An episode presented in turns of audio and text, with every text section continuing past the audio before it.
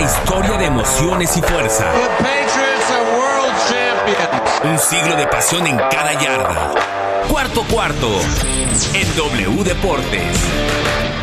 Amigos, qué gusto saludarlos una vez más en este sábado desde la Ciudad de México y desde donde ustedes nos estén escuchando.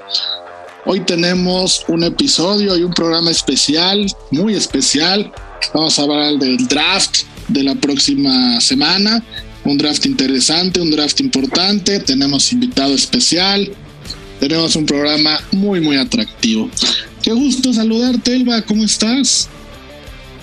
Pues muy bien, muy contenta porque tenemos hoy un gran invitado que ya lo vas a presentar, que me va a orientar acerca de el draft. ¿Por qué? Porque yo creo que este draft está sumamente debilucho, como, como sí, pues es que sí lo veo flojón, la verdad, pero yo creo que también tiene sus cosas buenas y ya nos dirá nuestro invitado, pero mientras lo saludo a mi querido Fo, que creo que anda malito de la garganta, a ti y por supuesto al Pollo Patriot.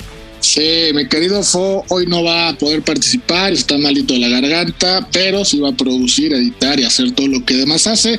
Pero aquí está mi querido Pollo Norteño. Pollo, ¿ya regresaste o sigues allá del otro lado? No, ya, ya estamos de regreso, ya, ya se nos acabaron los dólares, Rafa. Yo creo que voy a tener que mandarle ahí más, más tarifa, más facturas a Fo de sus ligas de fantasy para que me pueda ir en, otra ocasión más, días a los Estados Unidos. Un saludo, Elba, un, un saludo a Rafa y bueno, el invitado que tenemos, Antonio de, de American Screen Sports, saludazo, experto de colegial. Sí, pues sí, justamente vamos a presentarlo. Tenemos a Gonzalo de Buen, como dijo Pollo de American Screen Sports, que es un eh, experto en college, experto en el draft, además de saber mucho de NFL. Mi querido Gonzalo, ¿cómo estás? Bienvenido a Cuarto Cuarto. Hace rato que no nos veíamos, es un placer tenerte por acá. Rafa, muchas gracias, todo bien, espero que ustedes también y, de verdad muchas gracias por la invitación para hablar de esto que, nos encanta y de algo tan interesante como es el draft que, que siempre nos da varias sorpresas. Sí, siempre nos da varias sorpresas. Y para entrar ya de lleno en materia, el draft, eh, como todos saben, y los que no saben les, les informamos, es el próximo jueves 28 de abril. Ese día empieza, termina el sábado 30 de abril. Será en Las Vegas, lo que se promete ser una fiesta, Elba, Las Vegas. Ya sabemos que, que te gustan mucho Las Vegas e ir por allá. Claro, sí, como no, esta será. Eh, este draft iba a ser en el 2020, pero se suspendió por, por la pandemia y lo tenemos hasta el 2022, ¿no? Entonces, a ver, eh, ¿qué pasa en el draft? Bueno, eh, los jugadores de college que son ya elegibles se ponen eh, ahí y todos los equipos empiezan a seleccionarlos dependiendo del lugar en el que estaba, ¿no? Curiosidades de este draft, varias, varias, Elvita, tú que decías que no tenía chiste el draft, es la primera vez. flojón, flojón. O sea, según yo no sé, oye, como esta clase trae muchos corebacks como el pasado, o esta clase trae demasiado este pass rusher. No sé, alguna cosa así como que no es tan claro. O sea, hay varios que, que si un buen safety, que si un buen este pero realmente como que siento que no hay. Sí, sí puede ser. Ahorita Gonzalo nos va, nos va a explicar. Eh, como dato, no sé si curioso o como tendencia de lo que se está dando en la NFL, hay ocho equipos sin pick en el, round 1. Esto es récord de la NFL, nunca había pasado. Es la tercera ocasión en cuatro años en que al menos siete equipos no elegirán en la primera ronda. Este año son los Rams, pues Denver, Cleveland, San Francisco, Indianapolis, Chicago, Raiders y Miami. Los seis primeros que mencioné, todos cambiaron su pick número uno por un quarterback. Raiders y Miami lo cambiaron por Devante Adams y Terry Hill respectivamente. Pero bueno, después de eso dicho, mi querido Gonzalo, a ver, lo primero es lo que dice Elba. ¿Tú ves este draft como un draft realmente flojo o lo que no hay es gente con, como con muchas redes sociales que no están de moda, más mediáticos como era Trevor Lawrence? ¿Tú cómo ves el draft en, en el panorama general? Yo no sé si necesariamente diría que lo veo flojo. Creo que sí falta un superestrella como hemos tenido en otros años pero no necesariamente diría que lo veo flojo, porque tenemos dos posiciones en particular, las de los receptores y las de los pass rushers, que, que pues bueno, ahí entran luego tanto a las defensivas como linebackers, que son muy buenas y sobre todo son las que tienen mayor profundidad. No hay muchos jugadores todavía que a finales de la primera ronda, eh, en la segunda ronda todavía podrían ser superestrellas o pro bowlers, ¿no? En, en, en una de esas. Entonces, yo no sé si necesariamente diría que es flojo, pero sí creo que falta un superestrella como hemos tenido otros años y pues por supuesto la posición la más importante, la más famosa que es la de Cueva está muy floja este año, eso sí.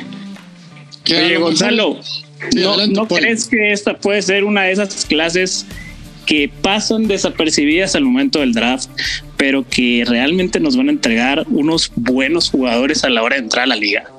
Sea, yo creo que ese cierto menosprecio que se le está dando a esta clase, porque todos hablan de la clase del 2023 y la clase del 2023, que la, que la mayoría está pasando por alto muchos talentos que si bien no son superestrellas, como dices, pueden tener una muy buena carrera en la liga.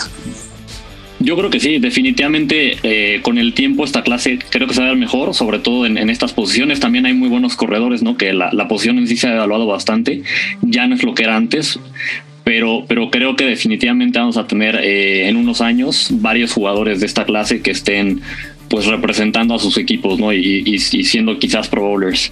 Bueno, pues vamos a, a ver el, el, primer pick, Gonzalo, Elba, el Pollo. El equipo que es el número uno es Jacksonville. Eh, Gonzalo, ¿quién crees tú que pudiera ser eh, el equipo que, el jugador que se lleve Jacksonville? En este pick me causó un poco de conflicto cuando estaba haciendo el ejercicio. Creo que el jugador que van a elegir, por al menos por lo que se está viendo alrededor de los, de los Jaguars en estos momentos, todos los rumores, lo, que se comenta en los medios, el jugador que van a elegir va a ser Trevor Walker, eh, este linebacker que, que, es un edge rusher de, de la Universidad de Georgia si a mí me preguntas, creo que deberían elegir a Aiden Hutchinson. A mí Hutchinson se me hace que es un jugador mucho más desarrollado, que, que tiene un piso en estos momentos más altos. Quizás el techo es un poquito más bajo, pero se me hace un mejor jugador Aiden Hutchinson. Lo que sí es, pues por ahí se dice que Trevor Walker puede ser el, el, el, elegido debido a que Trent Balky, el, el general manager de los de los Jacksonville Jaguars fue que el que drafteó en, en San Francisco Aldon Smith y a, a Tyrone Walker se le compara un poco con Aldon Smith. Entonces, me parece que va, el pick va a ser Tyrone Walker, pero fácilmente también podríamos ver a Aidan Hutchinson. Gonzalo, Aquí... fue una pregunta? Perdón, Rafa. Claro. Eh, a mí me gustaría saber realmente, o sea, si yo soy de Jacksonville, ¿no? Que oh, Dios quiera que nunca pase eso.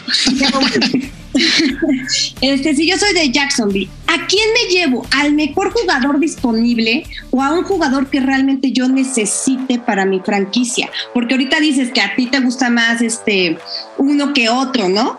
Uh -huh. O sea, que parece que va a ser Walter el, el, que lo van a escoger, pero a ti te gusta más Hutchinson, ¿puede ser? Hutchinson, este, sí. Entonces, de Michigan, ¿no? Entonces, este, me gustaría saber por qué te vas. O sea, en la cabecita de Jerry Jones creo que es el mejor jugador, pero los demás. Yo, yo, yo honestamente, si yo fuera el general manager, si a mí, de, mí, de mí dependiera el pick de Jaguars, me por Aidan Hutchinson. Los dos al final van a jugar la misma posición, van a jugar el mismo rol, que es presionar al coreback. Pero, eh, de nuevo, creo que Trent Balky por valora este tipo de jugadores como del estilo de Eldon Smith y, por eso van a ir por, por Trevor Walker. Ahora, a lo, a lo que dices de siempre hay, en el draft eh, está este dilema entre necesidad y mejor jugador disponible, ¿no? Que por supuesto que cuando tienes el lujo o la, el, la desfortunia de, de, elegir entre los primeros cinco, pues normalmente los, el jugador que elijas va a ser el mejor en su posición. Pero conforme vas pasando los picks en la primera ronda y ya metiéndote más hacia la segunda, tercera y rondas tardías, siempre está este dilema de en, a qué elijo una necesidad que tengo en el equipo o al mejor jugador disponible, ¿no? Porque no necesariamente el, el, el, jugador que cumple la necesidad va a ser un jugador que pudieras conseguir después, ¿no? O sea, por ejemplo, si, si yo estoy eligiendo a finales de la primera ronda y tengo entre un tackle o un receptor, quizás vale la pena que elija el tackle si es el mejor jugador disponible porque hay más receptores buenos en el draft y lo puedo conseguir después. Ok. Por eso te decía que yo sentía que no había como una tendencia de puros este corebacks de puros, no sé qué, pero pues sí decías realmente que los wide receivers, ¿no? Wide receivers y los edge rushers. Yo creo que incluso, eh, digo, ahorita vamos a hablar de los siguientes picks, pero creo que incluso podríamos ver a tres o hasta cuatro edge rushers y ellos en los primeros 10 picks. Sí, yo, yo también lo creo. Y sabes que, Elba, también a, a tu pregunta, dependiendo en qué round elijas al jugador, es el salario que más o menos tendrías que pagarle, que al principio son rookies, ¿no? Y no, no afecta tanto. Pero digamos, eh, si los coges en el round 1, hay cierto nivel de salario que tienes que pagarle, nivel 2, round 2, round 3. Y como bien dice Gonzalo, si puedes conseguir a uno más o menos similar en un round más bajo, automáticamente su salario sería menor, ¿no? Entonces, depende de, de muchos factores pero qué buena pregunta la existe. ¿eh? Yo creo que hasta los general managers normalmente se preguntan eso. Fíjate, Rafa, y justo con la pregunta que hizo Elba, quiero ligar lo del segundo pick, porque ayer salieron unos reportes precisamente que los Lions estaban evaluando en el dado caso que, que Jacksonville se, si se fuera a llevar a Aidan Hutchinson en el pick número 2 estaban viendo la posibilidad de irse hasta por Malik Willis. Fue lo que estuvieron reportando ayer en NFL Network. Ir directo por el coreback, playmaker, que pueda ser un diferenciador a lo que tienen ahora con Jared Goff y tener, buscar tener su, su coreback franquicia. Tú, Gonzalo, ¿cómo ves este reporte? Yo lo vi algo pues atrevido, porque realmente no se ha dicho mucho que Malik Willis pueda subir hasta el, hasta el pick 2 general del draft pero pues es Detroit. Sí, desafortunadamente Detroit no siempre hace las mejores decisiones. Creo que en los últimos años han, han tomado mejores. Yo lo veo bastante atrevido, ¿no? Y, y, también sucede algo alrededor de estas fechas, ya cuando falta tan poquito para el draft, que empieza la temporada de cortinas de humo, en la que ya no sabe si el equipo está poniendo esa información en, en los medios de comunicación porque quiere distraer a los otros equipos de lo que realmente va a ser. Yo, yo lo veo un poco atrevido sobre todo porque no veo a, un, a Malik Willis como un claro superestrella en la posición de coreback. Tiene todas las herramientas para hacerlo, ¿no? Es, es el de los corebacks de este draft, es el que, al menos en, en, herramientas físicas, es el que mejor las tiene, el que más potencial y el techo más alto tiene, pero tiene muchísimo que trabajar y por el pick en el que elige Detroit, que es el 2, creo que hay muchas otras opciones. Entonces yo sí lo veo bastante atrevido. Sí, yo también. Está bueno eh, lo que dice Gonzalo, ¿no? También hay mucho de bluff en todo esto. Yo pensaría que Detroit iría por Ahmad Gardner, el corner de Cincinnati. No sé ustedes cómo lo vean. Sí, los, los la verdad, es, ha sido un tema que ha sido algo polarizante en, esta, en esta clase, porque, bueno, tanto Kenny, Pickett, Matt Corral, el mismo Malik Willis, aún y que han dado buenos buenos rendimientos en el colegial, que bueno, Gonzalo nos podrá decir un poco más de eso. En, en, cuanto a la transición a la liga, no los terminan de ver que dan ese ancho. A diferencia del año anterior, que vimos cómo se fueron cinco corebacks en la primera ronda, ahora se ve que los, los equipos y el, panorama que pintan los, los expertos en estos temas de, del fútbol colegial y el draft pues son más para rondas tardías y si, a lo, y si bien nos va, a lo mejor vemos únicamente dos corebacks máximo en esta primera ronda. Sí, sí, de acuerdo. Número tres, eh, le toca escoger a, los Texans, a Houston. Gonzalo, yo no sé si hay alguien que realmente sepa afuera de la organización de Houston en este momento qué van a hacer. Eh, es un equipo que, vamos, a tener un serio, serios problemas eh, los coaches normalmente hacen cosas raras. ¿Tú qué lectura traes para, para el pick número 3 de Houston? Eso es justamente una de las cosas que va a hacer este draft interesante, que es un poco impredecible porque tenemos un verdadero wildcard en los Texans que prácticamente eh, tienen necesidades en todas las posiciones. ¿no? El, jugador que elijan en primera ronda va a ser un, una mejora sobre casi cualquier posición del equipo. Yo creo eh, que van a elegir a Ikem Ekwonu, este tackle ofensivo, la verdad es que podrían elegir te digo, cualquier jugador y sería una mejora, pero siendo que los tackles ofensivos son, al menos en mi, en mi perspectiva, la segunda posición más importante en el campo y que son difíciles de conseguir, sobre todo que normalmente suele haber un, un, un, una brecha del talento más grande entre los que se eligen en los primeros picks a los que se eligen a finales de la primera ronda o ya en las, en las siguientes rondas. Creo que es importante que Texans aproveche, selecciona a Ikemi Kwonu. Es cierto que tienen a, Larry Mitunzel en el equipo, que lo renovaron apenas, pero la ventaja de elegir a Ikem es que lo pueden poner o como tackle derecho en lo que Larry Tonsil sigue en el equipo o como guard porque también jugó como, como, como guardia, ¿no? Entonces podrían meterlo en cualquier otra posición de línea ofensiva a excepción de centro y les ayudaría a mejorar la línea. Y ya cuando Larry Tonsil no está en el equipo, pues lo mueven a, tackle izquierdo y tendrían un, muy buen jugador. Lo que sí, pues es, tiene que desarrollar su, su protección de pase, ¿no? Que es lo que le falla un poquito. Oye, ¿no te gusta? Yo, tenía pensado a Trevor Walker, el defensive end de Georgia. ¿No te gusta más que apuntarle a la defensa de los Texans? Me, gusta y de hecho justo eh, haciendo el ejercicio cuando estaba viendo los primeros, los primeros picks, decía, si, si Trevor Walker no se va a, Jacksonville, creo que fácilmente se podría ir aquí en el 3 a Texans o incluso aunque se vayan Trevor Walker y, Aidan Hutchinson en los primeros dos picks, creo que también Texans podría elegir a Kayvon Tíbido, ¿no? Entonces me gustan tanto Trevor Walker como Kayvon Tíbido, me gustan para, para el pick 3, pero es lo mismo, ¿no? Creo que hay más profundidad en los, en los jugadores de, de, de Ed Rushers que, que en la línea ofensiva, por lo tanto creo que es una mejor apuesta ir temprano por línea ofensiva y después por un edge rusher. Y, pues además puedes así proteger a Davis Mills, que la verdad como, como coreback se vio bien como talento y para que pueda tener algo de tiempo al, para lanzarle a Nico Collins y Brandon Cooks. Totalmente. Oye, yo tengo otra lindísima pregunta. Si estás diciendo esto de los Texans, de, de que son pues básicamente el peor equipo, ¿qué, me, qué le depara a los Jets? Híjole. ¿Qué pasa con los Jets que sí necesitan mucha ayuda de Dios? y los Jets tienen dos picks en el top ten, ¿eh? entonces esto está bueno. como, como dijo en, esa, en, esa famosa frase célebre en la línea lateral Shannon Sharp, la ayuda está en camino para los Jets porque tienen dos picks en el top ten. Pero sí, bueno, sí, sí, el 4 y el 10. Pero entonces sí serían lo mismo, o sea, el que sea nos sirve. no necesariamente, yo, yo honestamente, esta, eh, digo, es lo, que veo de los Jets, sí, sí veo que los Jets tienen necesidades más definidas que, los Texans, ¿no? Porque los Texans es un peor equipo.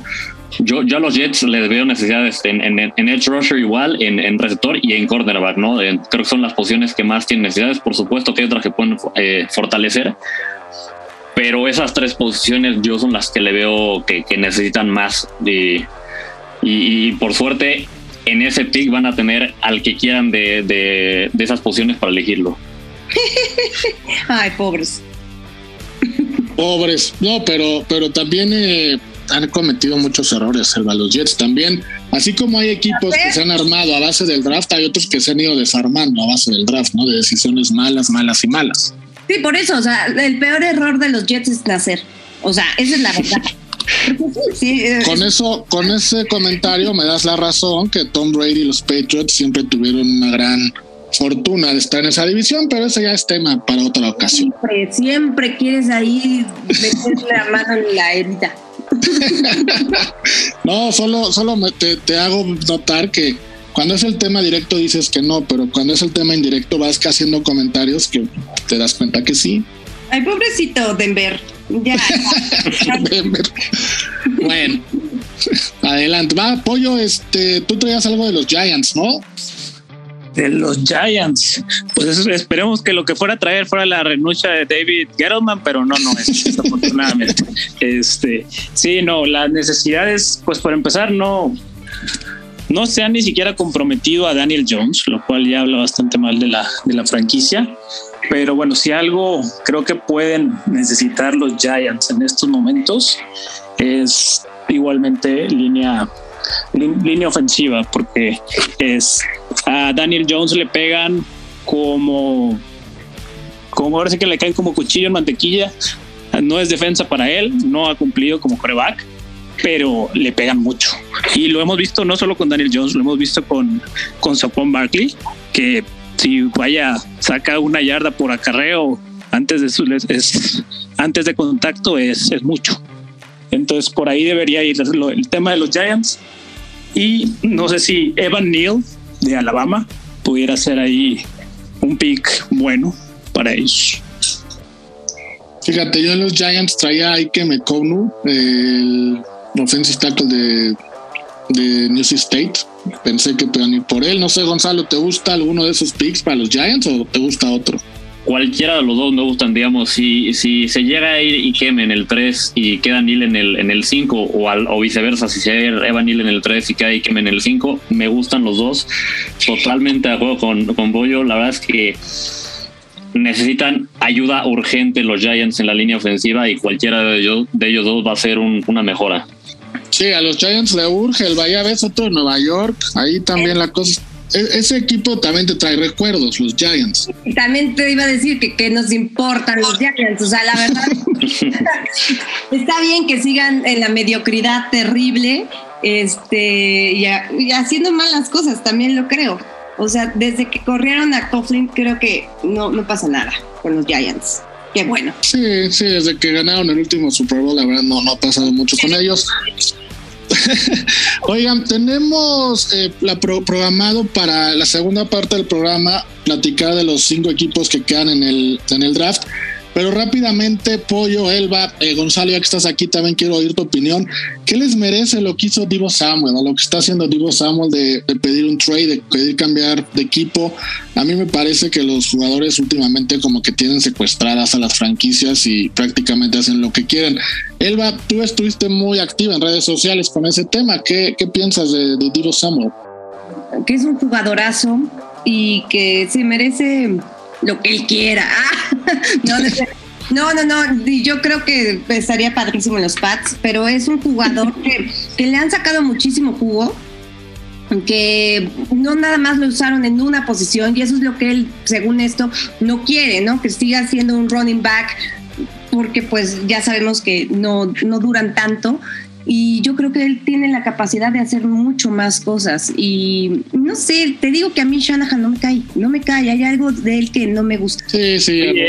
Pero la, la cosa es que, mira, tú quieres a Divo en los Pats, pero si Divo llega a los Pats, Belichick va a hacer exactamente lo que Divo no quiere que hagan, lo va a usar como todas las mul- fases multifacéticas que pueda hacer. Entonces, ol- ol- olvidémonos de ese sueño guajiro.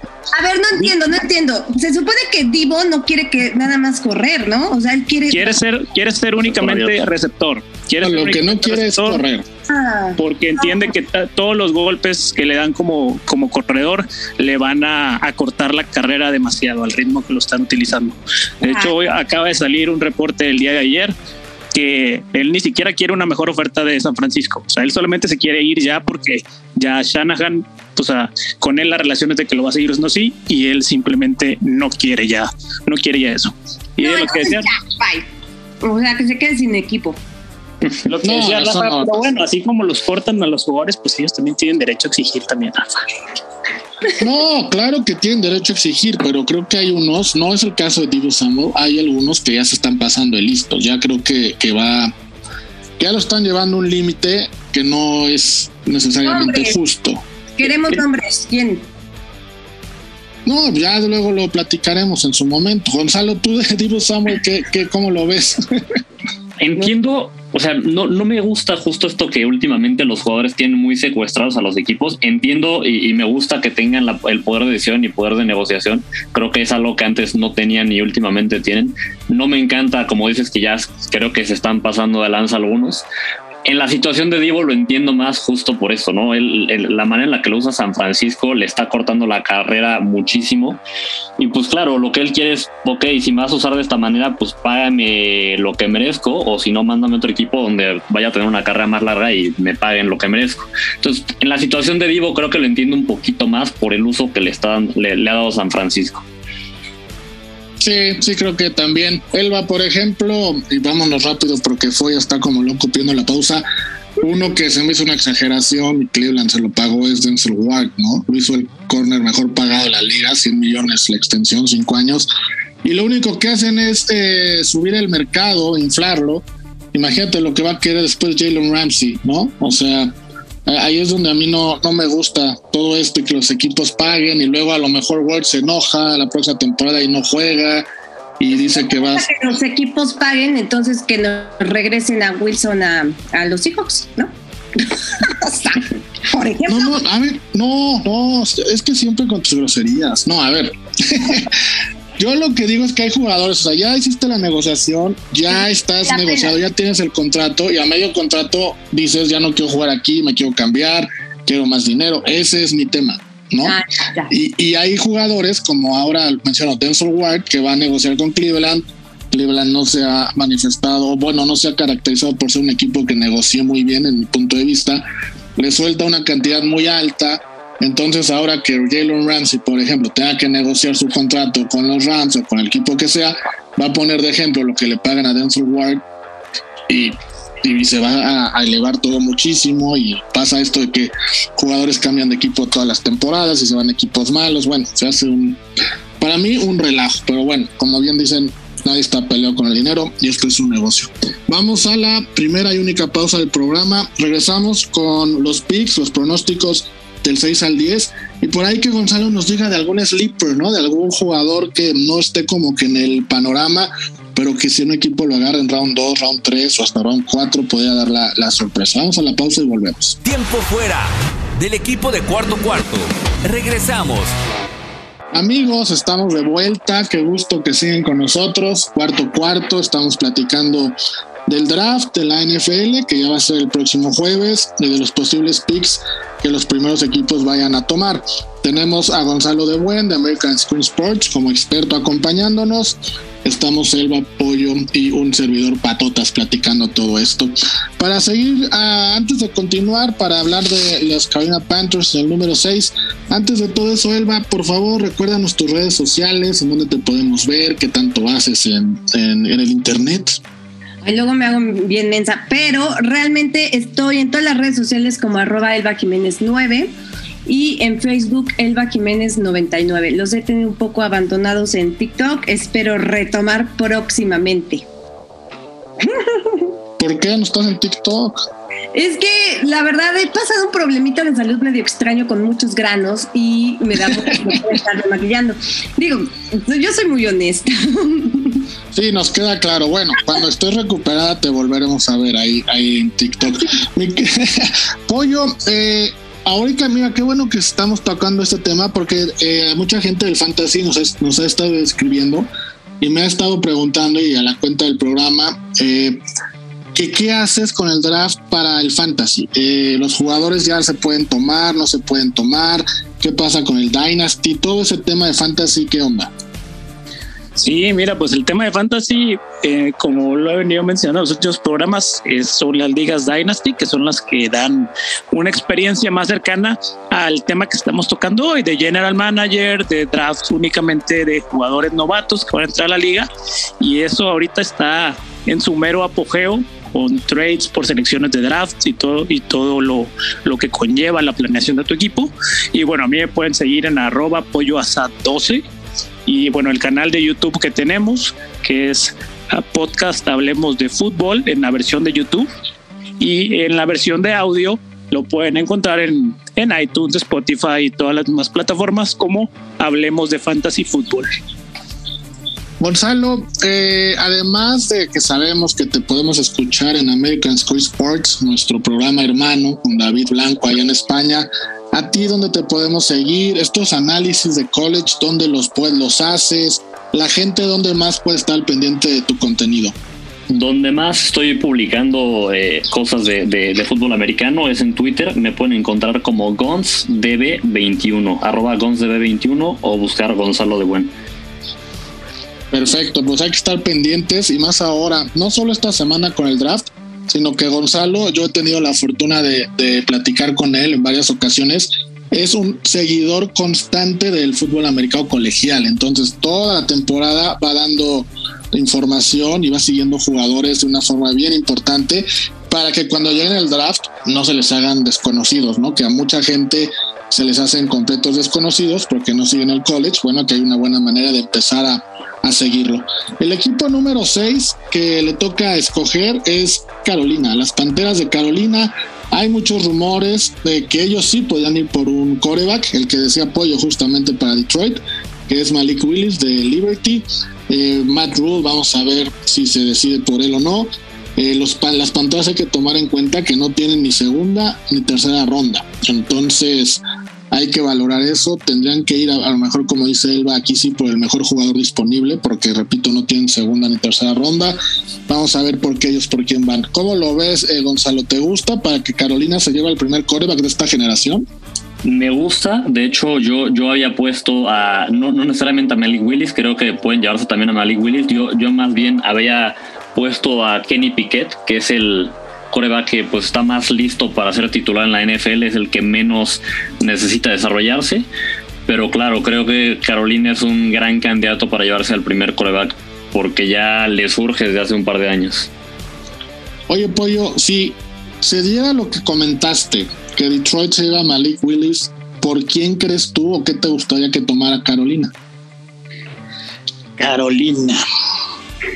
Mira, yo creo que Carolina si Detroit se llama Lake Willis, yo buscaría que fueran por un receptor, la verdad. Con todo y que tengan a, a DJ Moore, a Robbie Anderson, al mismo Terrence Marshall, creo que esta clase tiene algunos receptores con una calidad que es más importante que el mismo Drake London eh, y pueden darles ese, ese extra que al final del día que pues ya es para los Panthers que es un año más. Ya llevan desde Cam Newton que no, que no figuran y pueden buscar el coreback en la clase de, de 2023.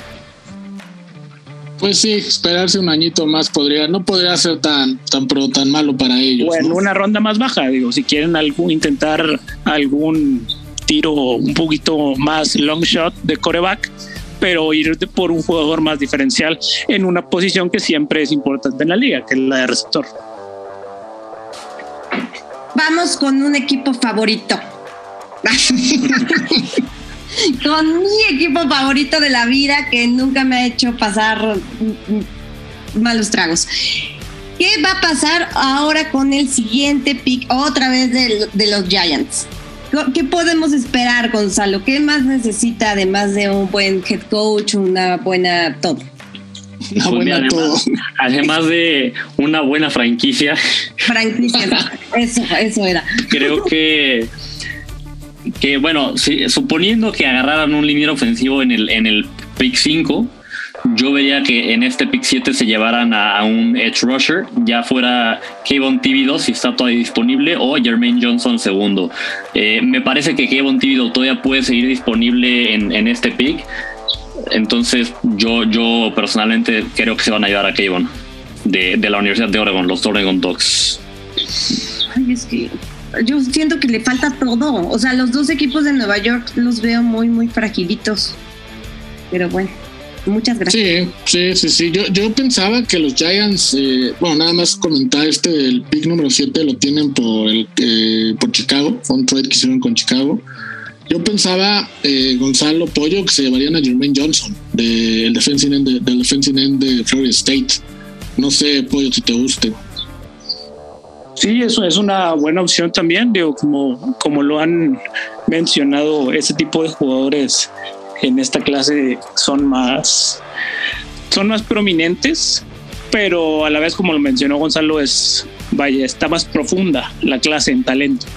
Entonces, sí podría ser un approach interesante de, de selección, pero no sé si me iría con él sabiendo que, vaya, puedes encontrar jugadores de un corte similar en, una ronda siguiente. Algo similar en el caso que le pasó el año pasado a los Bengals, que dejaron ir a, Penny Sewell para, para tomar a Jamar Chase, eligiendo mejor el, el talento disponible que, que el liniero para proteger a Joe Burrow. Sí, sí, puede ser. Yo lo mencionaba, o bueno, así lo, lo veía, porque los Giants tienen ya varios pass rushers veteranos, ¿no? Entonces, Creo que Jermaine Johnson podría ser de impacto inmediato. De hecho, creo que podría ser titular en la defensa de Don Martindale el primer día, viendo el roster defensivo de los Giants. Por eso pensaría que se lo podrían llevar, pero sí puede ser que lo que tú comentas también, también pueda pasar. ¿Tú, Gonzalo, a los Giants, eh, te gustaría Jermaine Johnson o, no lo ves así? Sí, la verdad es que cualquiera, eh, como, mencionaba, ¿no? Cualquiera entre Jermaine Johnson segundo o Kevin Tibido, si sigue estando disponible, los dos me gustan. Al final los dos cumplen esta necesidad que, que tiene Giants de, de, rejuvenecer el pass rush, ¿no? Entonces los dos me parecen buenos jugadores y los dos, como tú dices, creo que llegarían a ser titulares inmediatamente, a contribuir de manera inmediata. Sí, que ese es un punto importante. En el número 8, eh, selección Atlanta. Eh, el equipo ahora que se quedó sin Matt Ryan, su coreback franquicia, empieza en una nueva era, una nueva etapa. Eh, y está Marcus Mariota. Parecería o todo indica que Marcus Mariota va a ser el titular. No sé si le vayan a llevar armas a Mariota o si vayan a armar otra parte del equipo. Este es otro equipo que necesita refuerzos por todos lados, ¿no, Gonzalo? Sí, sí, la verdad es que los, los Falcons se, se quedaron desarmados en las últimas temporadas, necesitan refuerzos por todos lados. las posiciones que mayor necesidad tienen me parece que son receptores, eh, después también de, esta suspensión de, se me fue el nombre ahorita del receptor de Alabama, pero, pero se quedaron también sin receptores, a pesar de que tiene a Kyle Pitts como, como ala cerrada, ya sus receptores sin Julia Jones también desde hace un tiempo no son lo mismo. Y, yo personalmente en este pick creo que Falcons, si Jermaine Johnson no se lo llevan los, los Giants en el 7, creo que se van a llevar a Jermaine Johnson. Y si no, creo que en este pick número 8 vamos a ver al primer receptor del draft irse, que podría ser Garrett Wilson de, Ohio State. Porque si necesitan armas para el, que sea que vaya a ser coreback, necesitan armas. Calvin Ridley fue al que al jugador que, que suspendieron indefinidamente por apostar en partidos de la temporada pasada. Yo también pensaría que se van a llevar a Garrett Wilson justamente para suplir esa posición, que no la tienen. Perdieron al que pareciera el wide receiver número uno de ese equipo, ¿no? Entonces necesitan a alguien. Yo también coincido con Garrett Wilson. Pollo, no sé tú cómo veas allá Mariota y compañía, me llevan por un wide receiver. Estaría bien, ¿eh? A mí me gusta la opción que están mencionando de Garrett Wilson. Es, es uno de los, de los receptores más prominentes y rápidos de este, de este draft. Su, su prueba de, los, de las 40 yardas, 40 yard dash, fue, fue ahí de los, de los mejores tiempos. Entonces sí, me, me agrada bastante. ¿eh? Bueno, el número 9 Seattle Seahawks, Selva, el equipo del ex equipo de Russell Wilson, el cambio fue por Denver, por eso está en el número 9. ¿Cómo ves ahí a los Seahawks? Yo, pues, es que tengo como que varios, o sea, sí, el top 10 de este draft, y bueno, quitando a los Giants, bueno, si están dos veces los Giants es porque son muy, muy malos, pero realmente los Seahawks creo que se desarmaron, ¿no? Totalmente. Es como de, ya firmaron su descenso. O sea, deberían de irse a, no sé, a jugar al SEC o algo, porque realmente está como muy, muy, muy triste la, la situación aquí. Yo creo que necesitan de todo, de todo, de todo, de todo. Este, y sí, está fatal, ¿no?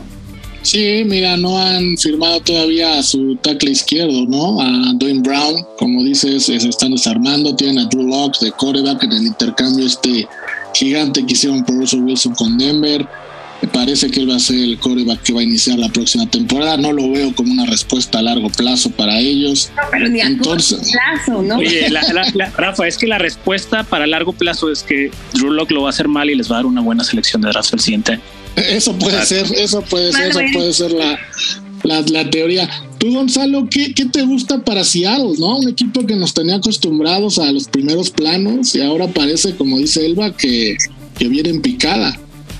Aquí a Seattle le tienen muchas necesidades, eh, pero creo que Seattle se va a llevar a mi jugador favorito de todo el draft, a Derek Stingley Jr., cornerback de LSU. Probablemente estaría rankeado como el mejor corner en todo el draft si no fuera por, por un par de lesiones y, inconsistencias que tuvo, porque hace tres años que llegó al college football como true freshman era el mejor corner en todo el college football, aún siendo true freshman y teniendo apenas 18 años.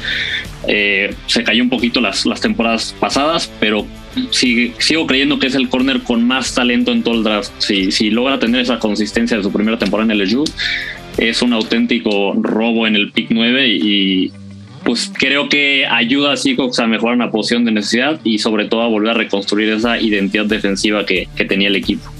No me hagas esto, Gonzalo. Yo quiero que caiga hasta el 21. Lo necesitamos de, sustituto de JC Jackson en Inglaterra. No, está, está francamente difícil, sobre todo porque los corners son, son como oro. Oye, eh, entonces estás pensando que si armaría la Legión del Boom versión 2 con, con este pick.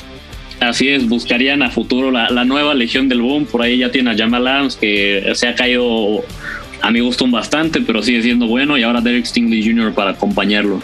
Ah, yo, yo, yo tengo una pregunta también. Acabas de decir algo que me gusta mucho, lo del futuro.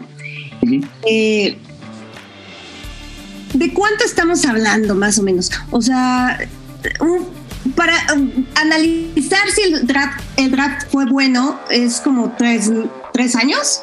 Y acá, ¿cuál es la respuesta? O sea, ¿cuánto tiempo debe de esperar la franquicia para decir, ah, sí me sirvió? O no, mejor este, estuvo muy mal la decisión varía mucho porque hay jugadores que desde el primer año tienen impacto, hay jugadores que el primer año tienen impacto y después se, se caen. Yo te diría que una buena evaluación es entre dos y hasta cuatro años. Normalmente el, pues el, el tres, que es lo que está en medio tres años, es una buena evaluación de un jugador. Sobre todo porque pues llegando hay posiciones en las que es más difícil hacer la transición, como coreback, como cornerback. Eh, si también es un sistema diferente al que están acostumbrados en, en, el college, pues la transición se vuelve un poquito más difícil. Si cambian de coordinador defensivo, ofensivo o coach, pues también eso afecta. Entonces, creo que entre dos y cuatro años, tres años es, es, es el número ideal para hacer una buena evaluación. Sí creo que muchos equipos ya no están como para, ay, bueno, nos vamos a sentar cinco añitos y vamos a tener la nueva este, legión del, defensiva. Se me hace como muy rara. Sí, no, o sea, la verdad es que cinco años ya, ya es mucho y también, aunque estés en un proceso de reconstrucción, normalmente con agencia libre y draft puedes estar volviendo a, en, un, en, una buena posición para competir entre tres y cuatro años.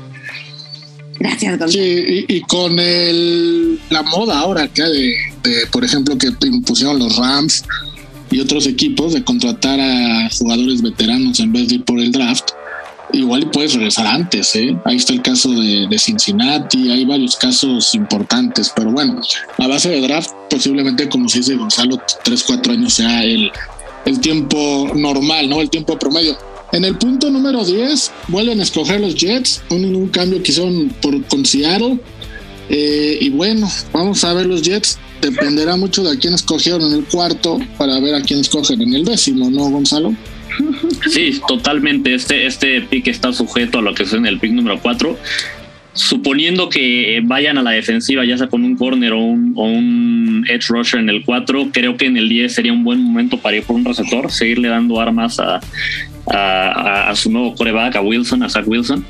Y si se fue Garrett Wilson en el, en el 8, creo que en el 10 se podría ir Drake London o eh, también Jameson Williams, ¿no? Obviamente el, el, el, problema con Jameson Williams es que tuvo esta lesión a finales de la temporada de college. Se dice que ya va a estar listo para la temporada de NFL, lo cual sería maravilloso, pero yo creo que por esa lesión puede hacer que algunos equipos duden. Y bueno, Drake London es, es una bestia en la posición de, de receptor, es muy diferente al perfil de jugador de Garrett Wilson o de, o de Jameson Williams porque no es muy rápido, más bien es, es, de estos receptores muy altos, muy corpulentos y que son los que te ganan las, los balones 50-50, pero es muy talentoso también. ¿Le verías una comparación más de un prototipo de T. Higgins? Correcto, más, sí, un, más, un, más un T. Higgins, un, un Mike Evans. Bueno, pues Zach Wilson estaría sumamente contento, ¿no? De que eso se diera, de que fuera a los Jets. Pues miren, ahí están los 10 primeros equipos que normalmente son los que se llevan el spotlight el jueves en el draft. Ya dependerá de cuánto tiempo tiene la gente para seguir viendo el draft o si en particular quiere estar al pendiente de uno de esos equipos, pues estos serían los 10 pronósticos que, que, entre todos acabamos de dar. Vamos rápidamente, eh, Gonzalo, a preguntas de la gente, porque ya Twitter y las redes sociales están ardiendo. De verdad es un gusto tenerte aquí. Y por ejemplo, nos pregunta Ultratomato. Hola, ¿cómo están? Eh, felicidades por el programa. Gonzalo, ¿hay algún sleeper en este draft que podamos estar al pendiente de él? Que algún equipo no lo escoja y que tú veas como un jugador que en el round 2 o 3 podría causar impacto en, de inmediato en temporada. Gracias, que estén bien. Tengo dos, dos, bueno, tengo tres sleepers en realidad. Uno que puede causar impacto de inmediato, que se puede en la segunda ronda, es Christian Watson, este receptor de North Dakota State. Eh, fue muy bueno en, en, su universidad, tiene buen físico, corre bien las rutas. Creo que lo que le fue en contra es que viene una universidad chica, de una universidad, por así decirlo, de División 2.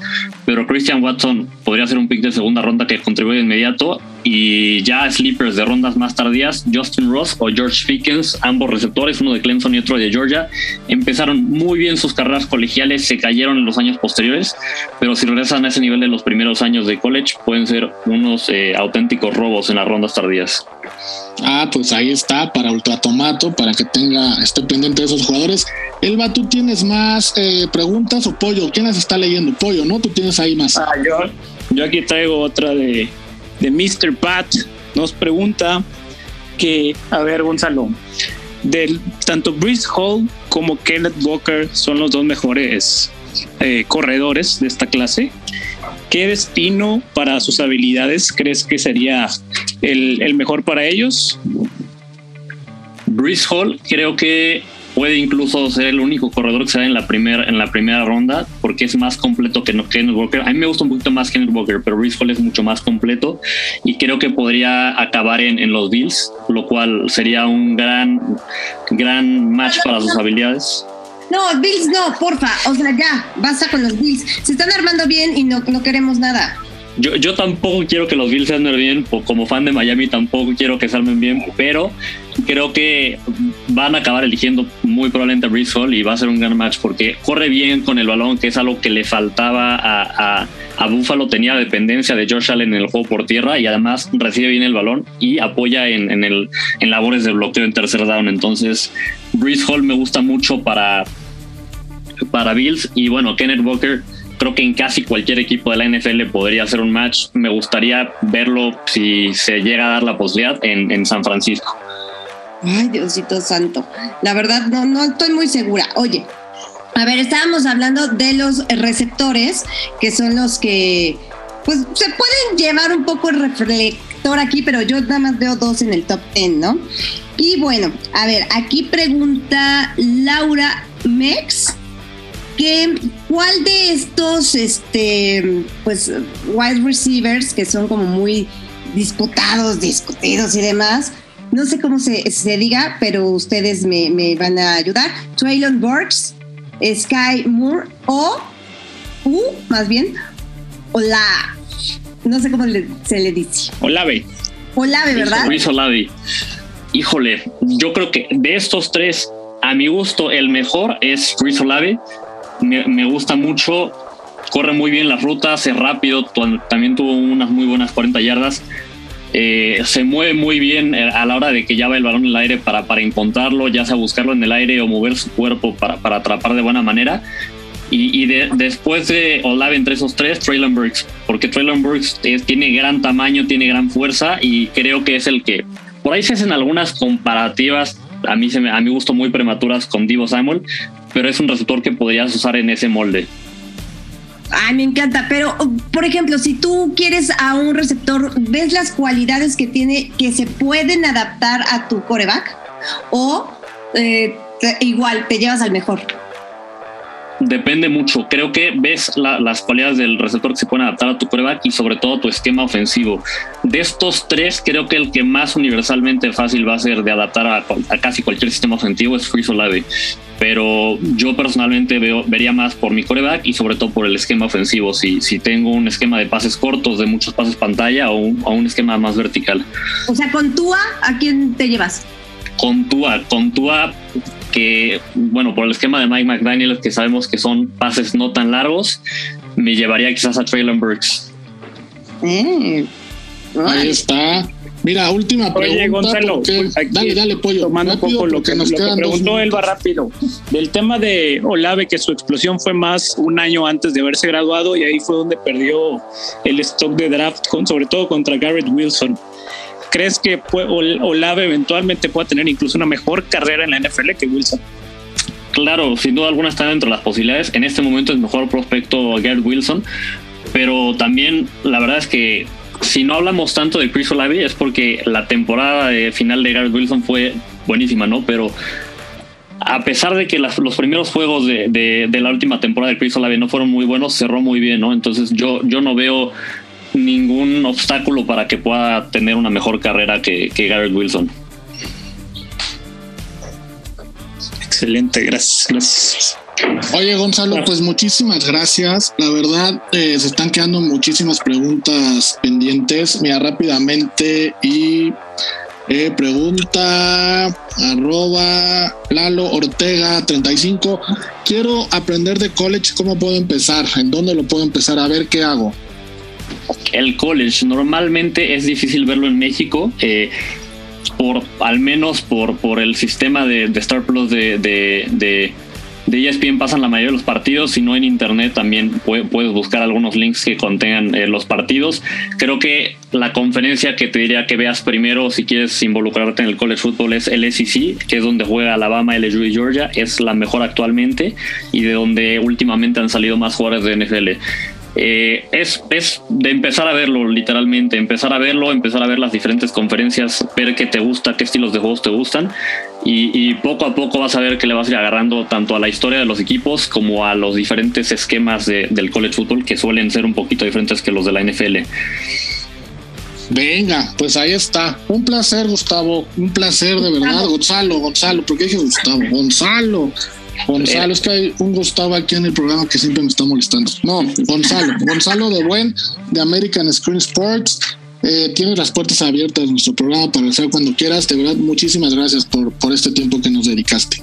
No, pues muchísimas gracias a ustedes. La verdad es que me encantó la invitación. Me estuve muy contento. Me apasiona platicar de, del fútbol americano y y pues ojalá, ojalá pueda, pueda regresar en otra ocasión. Para todas las preguntas que hayan quedado, pues ahí les, dejé mi, usuario de Twitter por si también quieren escribirme por allá, con muchísimo gusto.